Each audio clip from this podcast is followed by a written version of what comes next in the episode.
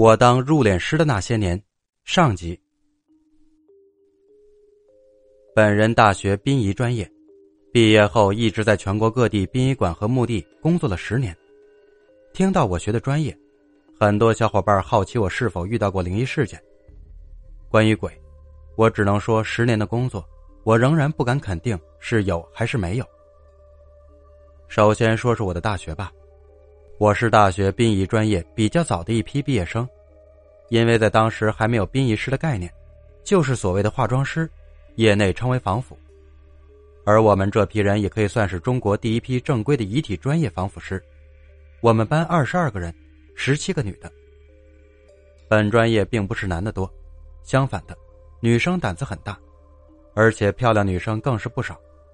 我们每天学的课程也是老师自己编的教材。具体的属于行业内的事儿，不好透露。但是实操课真的是去殡仪馆。我到现在记得第一次去的时候，也清晰的记得我看到的第一具尸体。我见过的第一具尸体是一位建筑工人。那时我们全班一起去殡仪馆见习。当工作人员拉开冰棺的一刹那，我看到的是一具僵硬苍白的尸体，那种感觉就像是服装店里的模特儿。那是一个死于工地意外的年轻人，二十六岁，被钢筋插穿了喉咙。合上冰柜，打开了第二具，被枪杀，肚子上开了个大洞。接下来是第三具，年轻女学生，被男友老鼠药毒死的。殡仪馆的工作人员给我们一一讲解死因和处理措施。说实话，我当时胃里翻滚着的全是早饭，直到拉开最后一个冷库。我完全抑制不住了，翻江倒海的喷洒了一地早饭。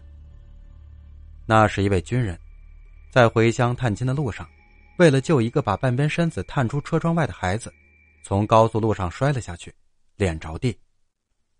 可以想象那种悲惨的场景，怎么形容呢？就像爆掉的篮球，瘪的只剩一半，然后里面装满了红油抄手。总之，我当时很不争气的吐了出来。然后我再也不吃抄手了。其实，在后来的日子里，我还是见过各种各样的死法。淹死的一般身体发肿，异味特别大；像一些自然死亡的老人就好很多。总之，死人见多了，你的感觉就像是在看服装店的模特是一样的。不过，老师一直教我们，做这一行，必须怀着一颗对逝者尊敬的心。所以，从业十年来。我从没给任何一个死者拍过照，也没有偷偷亵渎过任何一个去世的人。但是在我们这行里，不尊重逝者的人还是有的。接下来可能就是大家比较感兴趣的话题了，就是关于灵异方面的。我以前是个坚定的无神论者，从事这一行后，让我的无神论不那么坚定了。确实有许多我们所不了解和无法解释的情况。那是我上大学的时候，我们大学算是一个比较奇怪的地方，以前是乱坟岗。我想说到这儿，很多人可能已经百度查到我的大学了。言归正传吧，我的大学在乱坟岗，宿舍当然也在乱坟岗。我的第一次灵异经历，就是在宿舍睡午觉的时候。我那时候住的是上铺，那天上午上完课特别累，回寝室后抱着书本。直接爬上了上铺睡觉。想必大家都听过鬼压床吧？是的，我就遭遇了鬼压床，但是又不同于一般的鬼压床。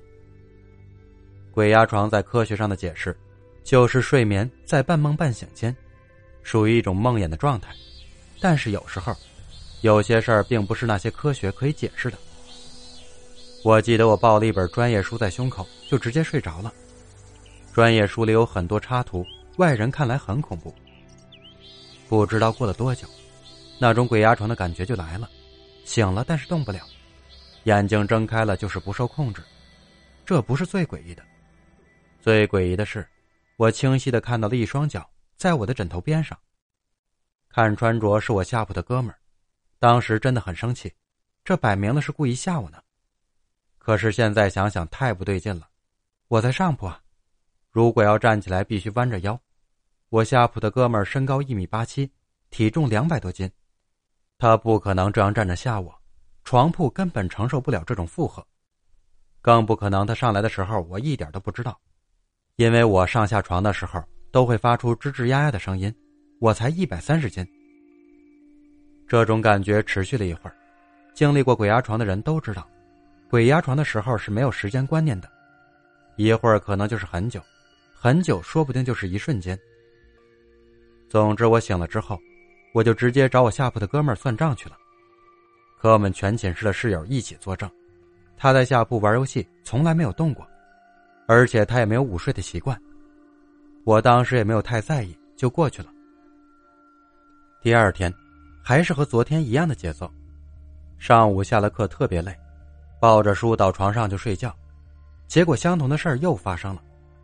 这次站到我床边的换成了隔壁寝室的一个人，而那个人中午一直在打乒乓球，无数人可以作证。这回我是真的相信，并不是大家对我恶搞了。从那之后，我很少在下午睡觉，尤其是夏天的下午。而且睡觉时候胸口上坚决不放任何东西。各位如果想经历一下鬼压床，那就挑一个夏日的午后，抱一本带恐怖插图的书在自己胸口，沉沉的睡去。但是一定要记住，找一个在旁边一直盯着准备叫醒你的人，不然一睡不醒就后悔莫及了。这个鬼压床的经历并不恐怖，下面讲一个我从同行那里听来的故事。说是一个同行在殡仪馆里工作。现在很多殡仪馆都有专门的灵堂，还有代客守灵的业务。确实，随着社会节奏的变快，人们已经匆忙到没有时间给老人守灵的地步。所谓代客守灵，就是帮去世的亲属在灵堂守灵。去世的是一位心脏病的老大爷，七十多岁，看上去很安详。家属匆匆送来，交了钱要代客守灵。要求三天后火化，就急匆匆的走了。我的同行本是个胆子极大的人，就这样，他一个人和一个去世的老大爷在灵堂里待了整整三天。他说，这三天是他接的业务中最奇怪的三天，因为总感觉有人在暗处看着他。欲知后事如何，且听下回分解。